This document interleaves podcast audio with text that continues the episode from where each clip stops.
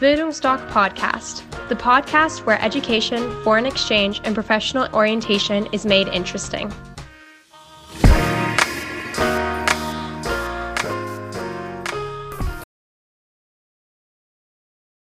Hallo und herzlich willkommen beim Podcast der Bildungsdoc Academy. Ich bin Horst und ich bin Berater für Auslandsaufenthalte bei Bildungsdoc. Heute gibt es drei Antworten zu drei Fragen. Thema Freiwilligenarbeit. Beginnen wir mit der ersten Frage. René aus Oberhausen. Warum muss ich für Freiwilligenarbeit bezahlen? Ja, die Frage wirst sicherlich nicht nur du dir stellen. Auch die zu uns kommen, sind immer sehr überrascht, dass sie für Freiwilligenarbeit bezahlen müssen. Schließlich möchte man doch gern helfen. Man ist von den Guten und dann muss man auch noch bezahlen. Und wenn Sie dann hören, dass ein Jahr Freiwilligenarbeit um die 7.000 bis 9.000 Euro kostet, dann ist dieses Helfen doch nicht so ausgeprägt. Aber gehen wir mal zu deiner ursprünglichen Frage. Es ist ganz einfach so, du arbeitest in Ländern, äh, die jetzt nicht über den Entwicklungsstatus wie Deutschland verfügen, die teilweise eine hohe Arbeitslosigkeit haben, wo viele Billiglöhner sind. Äh, auch die Bildung ist nicht so ausgeprägt, gerade in der Dorfbevölkerung. Und wenn du dann kämst und würdest einen bezahlten Arbeitsplatz wegnehmen, dann gäbe es Unruhen, dann wär, würde die Dorf, Dorfbevölkerung nicht mit dir sprechen, der Auslandsaufenthalt wäre nicht der, den du dir hast vorgestellt. Und aus dem Grund bist du dafür selbst verantwortlich, für sämtliche Kosten aufzukommen. Äh, um die ganze Sache finanzierbar zu gestalten, läuft bei uns viel bei Freiwilligenarbeit über Südamerika und Afrika. Dort gibt es noch ein Währungsgefälle, Asien ähnlich, so dass man eben für einen Euro relativ viel bekommt macht man Freiwilligenarbeit in Europa, was man auch machen kann. Es gibt zum Beispiel äh, Schildkröten, in Anführungsstrichen Betreuung in Griechenland und ein paar andere Projekte. Da merkt man aber gleich, dass das preisintensiver ist. Hängt ganz einfach damit zusammen, dass die Lebenshaltungskosten höher sind und in den Ländern auch mit Euro bezahlt wird. Also es ist eins zu eins hinter der freiwilligen Arbeit steckt eins, man will dem Land ganz einfach helfen. Und äh, es ist auch so, mit der Organisation, wo wir zusammenarbeiten, geht immer ein Teil deines Geldes äh, in den Topf. Wenn du zum Beispiel unterstützend als Lehrer arbeitest, das empfehlen wir immer jungen Menschen, die sich vorstellen, Lehramt zu studieren, die können Afrika oder Südamerika unterstützend, nicht in alleiniger Verantwortung, unterstützend als Lehrer arbeiten. Und da ist eben, kommt ein Anteil von denen in den Topf. Und wenn dann das Geld ausreichend ist, das Gesammelte, da wird eine neue Schule gebaut. Genauso ist es, wenn man jetzt im Tierschutz unterwegs ist, kommt auch wieder ein Teil deines Geldes in den Topf. Wenn äh, neues Gehege geplant ist, guckt man dann, wenn genügend Geld zusammen ist, wird das Gehege bezahlt. Genauso finanziert man damit Ranger, äh, gerade in Afrika, die Nashörner schützen, also die bedrohte Tierarten schützen. Durch Corona ist dort eben einiges dann auch ja, weggebrochen. Man konnte auch die Ranger nicht mehr bezahlen. Also es hat überall Auswirkungen, wo man gar nicht hindenkt. Und aus dem Grund sehen, dass unsere Schüler die freiwilligen Arbeit machen, immer auch so, dass ein Teil von ihnen dann in den Land bleibt. Also die gehen mit einem guten Gefühl nach Hause, haben sich eingebracht, haben geholfen, haben auch mal gesehen, wie privilegiert sie in Deutschland leben, wo viele Sachen für sie selbstverständlich sind, die es eben im Ausland nicht so gibt, hat auch den Nutzen, dass man in Deutschland wieder einige Sachen schätzt, wenn man nach Hause kommt.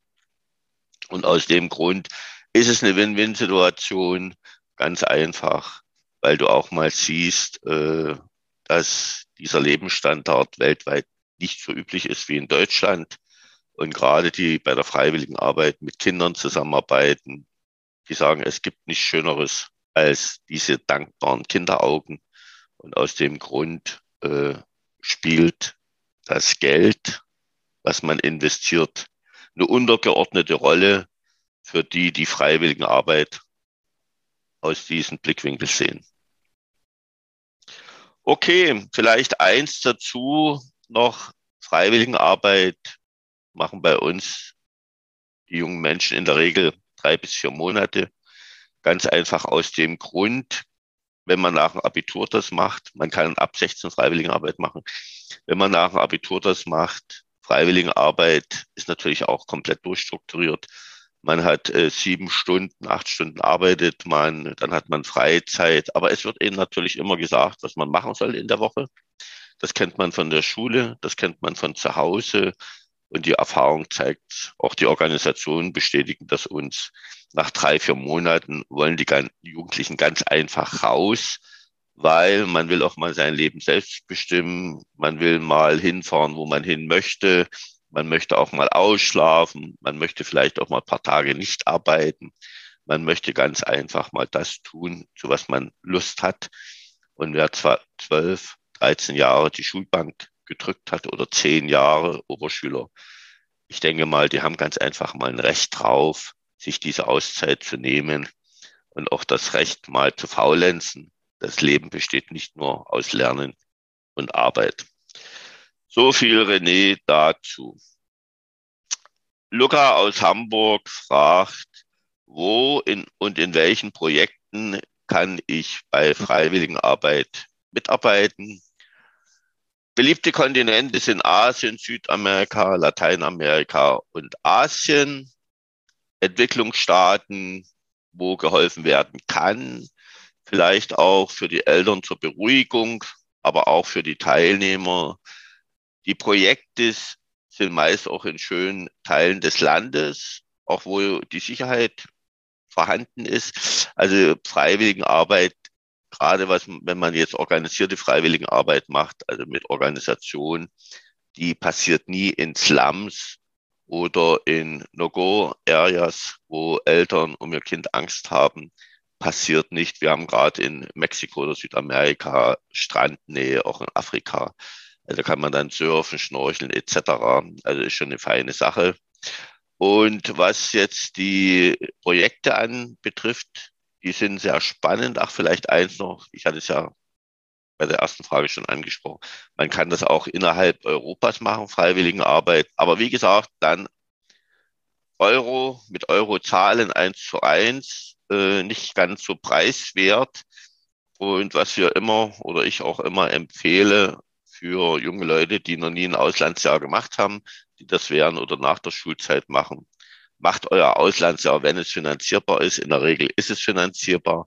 Macht es ganz einfach äh, in Übersee. Also macht die große Reise, Asien oder Afrika, Kanada, Ozeanien etc. Macht ganz einfach mal die große Reise, weil alles, was dann Ausbildung und Studium betrifft, das spielt sich hauptsächlich in Europa ab. Da gibt es dann entsprechend die Förderprogramme, wo die Programme alle sehr gut finanzierbar sind. Und so hat man wenigstens einmal im Leben vielleicht eine Kultur kennengelernt, die man so wird nie wiedersehen, beziehungsweise in der, in der Zeitdauer, nicht, dass man mal ein Jahr dort war. Das zu den Ländern und die Projekte die sind alle sehr spannend. Eins vielleicht bei der Freiwilligenarbeit, wenn junge Menschen kommen, ob das nun Studium ist oder Berufsausbildung und so weiter, und die müssen bestimmte Vorpraktika oder Praktika nachweisen, kann man auch über die Freiwilligenarbeit. Es gibt dann immer persönliche Betreuer, die vor Ort die Projekte kennen und die sich auch mit den Gegebenheiten auskennen kann man mit denen das Praktik, also die Freiwilligenarbeit besprechen, dass das, wie gesagt, die, den Status erfüllt, dass es anerkannt wird vom Ausbildungsbetrieb oder von der Hochschule, wenn man jetzt zum Beispiel Soziales studiert. Und da kann man entsprechend die Freiwilligenarbeit gestalten. So, und man kann in verschiedenen Bereichen arbeiten. Soziales, ganz breites Spektrum Bildung und Kultur, Gesundheit und Medizin. Was Gesundheit und Medizin betrifft, ist in der Regel mit Vorkenntnissen machbar. Wenn man gar keine Vorkenntnisse hat, wird es schwieriger mit dem Einsatz. So dann für Tier- und Naturbegeisterte gibt es Hilfsmöglichkeiten beim Tierschutz sowie Natur- und Umweltschutz. Da gibt es wunderschöne Projekte, kennt ihr vielleicht auch äh, von Bildern, ob das nun äh, in Afrika ist, ja, Elefanten. Oder wir haben ganz paar Mädchen, die nach Mexiko gehen. Ich sage immer zum Schildkröten streicheln. Also es gibt sehr schöne Projekte. Wenn du, Luca, äh, drei, vier Monate, ich weiß jetzt nicht, wie lange du gehen möchtest, man kann jeden Monat ein anderes Projekt machen. Also ist auch sehr vielseitig. Manche nutzen auch die Freiwilligenarbeit, um sich auszuprobieren, ob das vielleicht beruflich interessant werden könnte. Und dann kann man, wie gesagt, jeden Monat etwas anderes machen.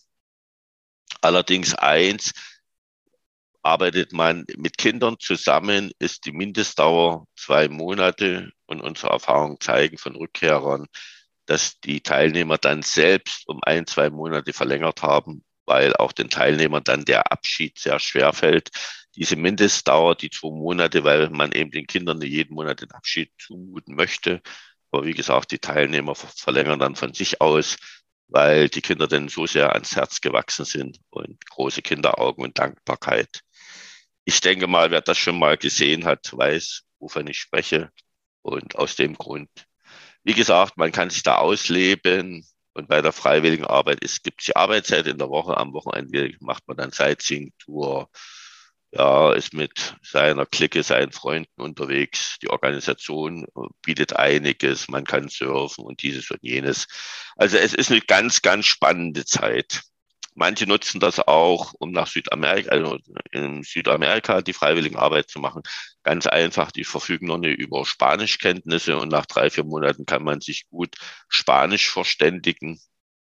Und aus dem Grund äh, machen die dann 14 Tage einen Sprachkurs in, hier in Südamerika bei äh, Muttersprachlern und dann hören die 24 Stunden am Tag die Sprache und dann lernen die sehr zügig Spanisch. Und wer, wie gesagt, keine Spanischkenntnisse hat, da ist manchmal die Angst, da werde ich mich dort verständigen können. Und am Anfang wird eben alles Englisch gesprochen. In der Organisation, bei den Teilnehmern, die kommen ja auch aus aller Welt. Und da ist das überhaupt kein Problem. So, letzte Frage. Paula aus Klagenfurt am Wörthersee. Wörthersee klingt nach Österreich. Grüße dahin. Benötige ich ein Visum? Grundsätzlich kann man Freiwilligenarbeit mit einem Touristenvisum machen, 90 Tage, also ganz easy. Braucht man jetzt auch keine großen Visumsbeantragungen machen. Wenn man äh, beabsichtigt, länger zu bleiben, sollte man das rechtzeitig mit der Organisation absprechen. Manchmal ist es auch so, dass man vor Ort sein Visum kann verlängern und ansonsten innerhalb der EU benötigst du überhaupt nichts, weil da bist du ja EU-Bürger und in der EU gibt es die Arbeitnehmerfreizügigkeit ab 18 Jahre und Freiwilligenarbeit ist ja kein entgeltliches Arbeitsverhältnis, wie das so schön im Deutschen heißt. Und aus dem Grund äh, kein Visum. Anders ist eben bei Work and Travel. Dort bekommst du ja für deine Arbeit Geld. Deshalb dieses Work and Holiday Visum. Aber bei der Freiwilligenarbeit, wie gesagt, mit Touristenvisum bis 90 Tage. Eigentlich überall möglich. Innerhalb der EU gar nichts. Und solltest du Paula bestimmte Pläne schon haben, gerne bei uns anrufen. Können wir mal über Zoom eine Online-Beratung machen. Und auch du wirst den Weg ins Flugzeug finden und unvergessliche Tage erleben. So, liebe Leute, das war's wieder mal für heute. Ich hoffe, dass es für euch, dass für euch etwas dabei war. Würde mich freuen, wenn wir uns mal in persönlichen Beratungsgespräch kennenlernen würden. Bis dahin, gebt Gas, habt immer Spaß am Leben. Bis zum nächsten Mal.